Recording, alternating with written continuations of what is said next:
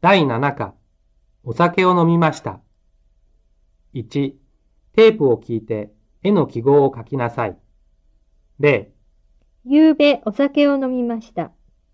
1、昨日テニスをしました。 2、昨日の夜、勉強をしました。 3、今朝、コーヒーを飲みました。 4、おととい、手紙を書きました。 5、今日の朝、6時に洗濯をしました。 6、日曜日にデパートへ行きました。 7、黒くて長いスカートを買いました。 8、おとといの夕方、掃除をしました。 2、テープを聞いて聞いた順番に番号を書きなさい。また、時計はどこですか京子さん、昨日はちゃんと帰りましたかええ、まあ、でも覚えていないんです。え、覚えていないんですか忘れましたかええ、それに時計を落としました。まあ、時計ですか。私は昨日、どこへ行きましたかはじめは新宿駅のそばのお店へ行きました。新宿駅のそば。ああ、地下1階の店ですね。そうです。そこで日本酒を飲みました。ええ、そうです、そうです。その時、時計はありました。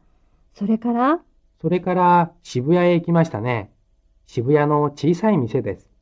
ああ、ロック音楽の店ですね。うるさくて少し高い。ええ。それから静かなクラシック音楽の店へ行きました。何か食べましたかはい。サラダを食べました。何か飲みましたかいいえ、何も飲みませんでした。えーっと、それから、あ、そうだ、ラーメンを食べました。えラーメンそのお店で食べましたかいいえ、渋谷駅のそばのラーメン屋で食べました。そこでビールを飲みました。時計は、ありましたよ。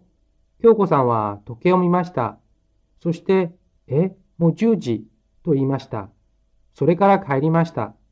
それじゃあ、時計はどこにうーん、電車の中じゃありませんか電車うーん、電車の中で寝ましたから、わかりません。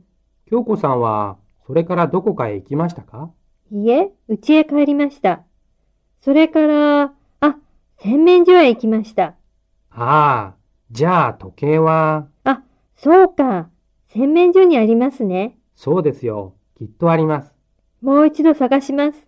どうもありがとう。